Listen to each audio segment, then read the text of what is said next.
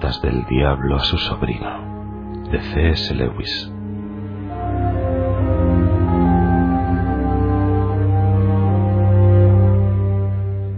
Mi querido orugario,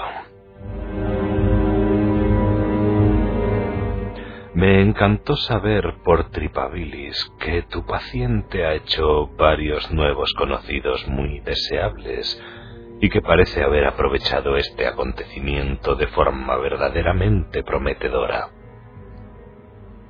Supongo que el matrimonio de mediana edad que visitó su oficina es precisamente el tipo de gente que nos conviene que conozca, rica, de buen tono, superficialmente intelectual y brillantemente escéptica respecto a todo. Deduzco que incluso son vagamente pacifistas, no por motivos morales, sino a consecuencia del arraigado hábito de minimizar cualquier cosa que preocupe a la gran masa de sus semejantes y de una gota de comunismo puramente literario y de moda. Esto es excelente. Y pareces haber hecho buen uso de toda su vanidad social, sexual e intelectual. Cuéntame más. ¿Se comprometió a fondo? No me refiero a verbalmente. Hay un sutil juego de miradas, tonos y sonrisas mediante el que un mortal puede dar a entender que es del mismo partido que aquellos con quienes está hablando. Esta es la clase de traición que deberías estimular de un modo especial, porque el hombre no se da cuenta de ella totalmente, y para cuando lo haga, ya habrás hecho difícil la retirada.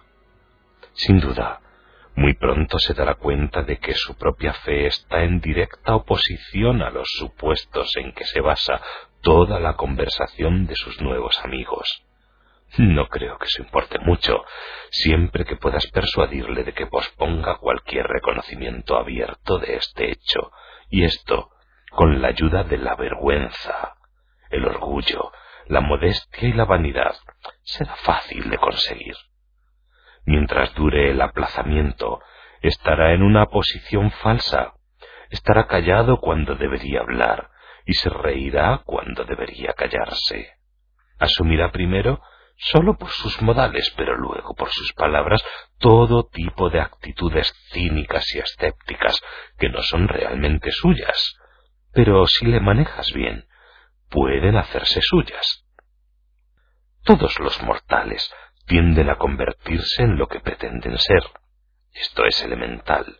La verdadera cuestión es cómo prepararse para el contraataque del enemigo. Lo primero es retrasar tanto como sea posible el momento en que se dé cuenta de que este nuevo placer es una tentación. Como los servidores del enemigo llevan dos mil años predicando acerca del mundo como una de las grandes tentaciones típicas, esto podría parecer difícil de conseguir. Pero afortunadamente han dicho muy poco acerca de él en las últimas décadas. En los modernos escritos cristianos, aunque veo muchos, de hecho más de los que quisiera, acerca de Mammón, veo muy pocas de las viejas advertencias sobre las vanidades mundanas, la elección de amigos y el valor del tiempo. Todo eso lo calificaría tu paciente probablemente de puritanismo. Puedo señalar de paso que el valor que hemos dado a esa palabra es uno de los triunfos verdaderamente sólidos de los últimos cien años. Mediante ella rescatamos anualmente de la templanza la castidad y la austeridad de vida a millares de humanos. Antes o después, sin embargo, la verdadera naturaleza de sus nuevos amigos le aparecerá claramente, y entonces tus tácticas deben depender de la inteligencia del paciente. Si es lo bastante tonto, puedes conseguir que sólo se dé cuenta del carácter de sus amigos cuando están ausentes. Se puede conseguir que su presencia borre toda crítica.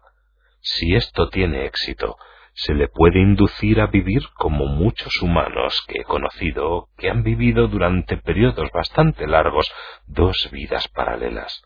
No sólo parecerá, sino que será, de hecho, un hombre diferente en cada uno de los círculos que frecuente. Si esto falla, existe un método más sutil y entretenido. Se le puede hacer sentir auténtico placer en la percepción de que las dos caras de su vida son inconsistentes. Esto se consigue explotando su vanidad.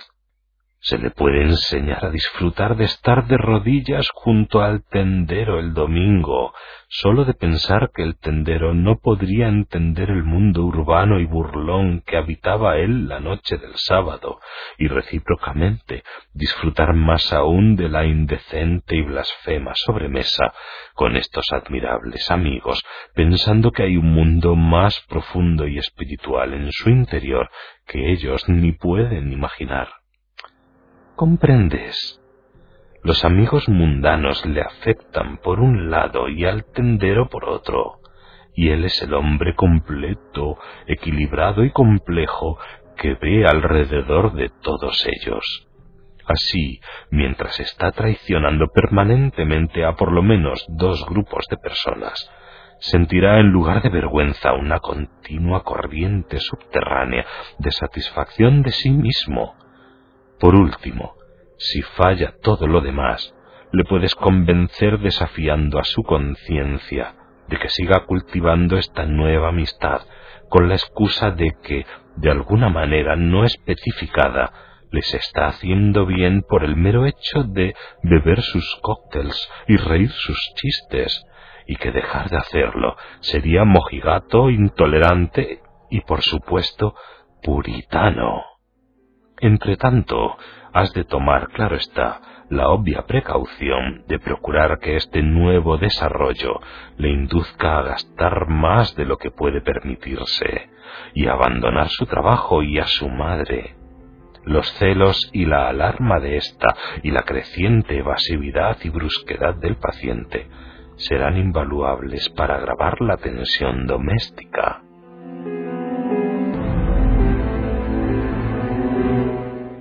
Cariñoso tío, Scrutopo.